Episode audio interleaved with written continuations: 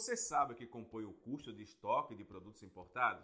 Olá, meu nome é Cícero Costa, especialista em benefícios fiscais e direito tributário.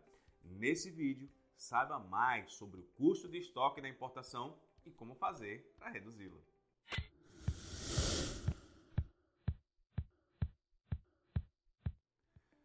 Para começar e sem perder tempo, eu devo pedir que você se inscreva em nosso canal para estar sempre bem informado sobre muita coisa importante do comércio exterior, tributação, benefícios fiscais e muitos outros assuntos importantes.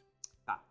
Devemos primeiro entender como o custo de estoque se qualifica, sendo o cálculo que mede o investimento necessário para se manter um estoque a depender do seu volume, auxiliando a empresa na determinação da margem de lucro e permitindo uma melhor organização financeira.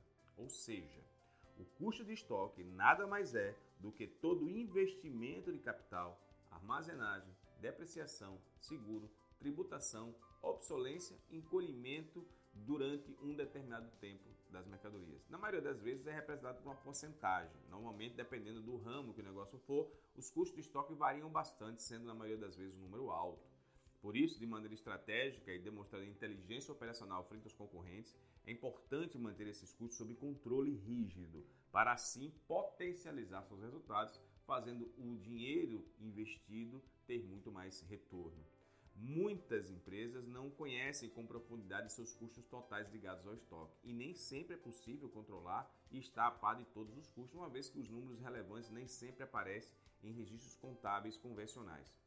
Entre os principais custos de estoque, podemos citar seis que se destacam de que, de uma forma geral, e são divididos para facilitar a organização dos gastos a ser feita na organização também dos cálculos. Entre essa divisão estão presentes o custo de manutenção, o armazenamento, sendo os mais importantes o custo de pedido, o custo de produto, o custo de falta, custo de serviço e, por fim, o custo de risco. O custo de manutenção e armazenagem normalmente está associado aos impostos e seguros do espaço físico, como aluguel, IPTU, água, energia, maquinários. Já o custo de pedido está associado ao processo de aquisição dos suprimentos, dividido em duas etapas. Primeiro, calcula-se as despesas com a comunicação entre a empresa e o cliente, possíveis cobranças e envio do produto, preparação, produção e movimentação do lote e custo de reposição de novos itens. Posteriormente, calculam-se os custos de logística e de transporte, como veículo, mão de obra, frete, pedágio, dentre outros.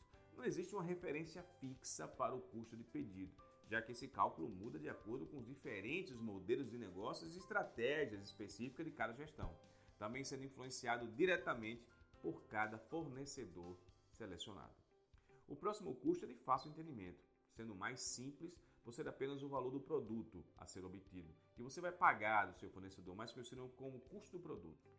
No custo de falta, ele está associado à falta de suprimento em estoque e pode ser classificado em duas formas: vendas perdidas e atrasos. O custo de vendas perdidas se dá justamente pelo lucro perdido quando uma venda não é realizada, seja pela falta do produto ou pela imagem prejudicada da empresa, por exemplo.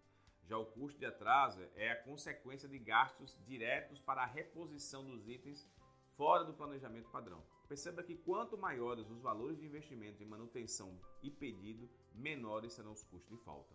O penúltimo está associado à mão de obra utilizada no espaço físico, não só do estoque, mas de qualquer setor da empresa que tenha influência direta sobre os mesmos, como seguranças, estoquistas, conferentes, profissionais de TI, profissionais de recursos humanos, gerentes, profissionais de limpeza, dentre outros. Por fim, temos o custo de risco, que está totalmente voltado para o risco de perda de suprimentos.